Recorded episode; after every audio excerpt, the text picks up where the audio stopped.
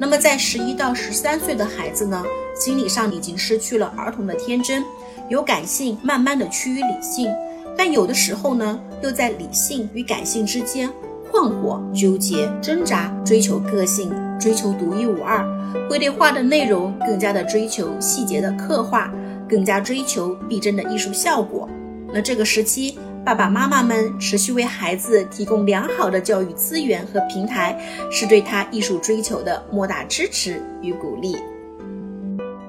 孩子每个时期的绘画特点是符合这个年龄阶段他们的心理和生理特点的，没有固定的标准和模式，具有童真性、自由性、随机性，不刻意、不做作、不通常理、儿童画里。孩子们的绘画发展是不可逆的，错过终将不复返。请您好好珍惜孩子经历的每一个瞬间，每一幅画作吧。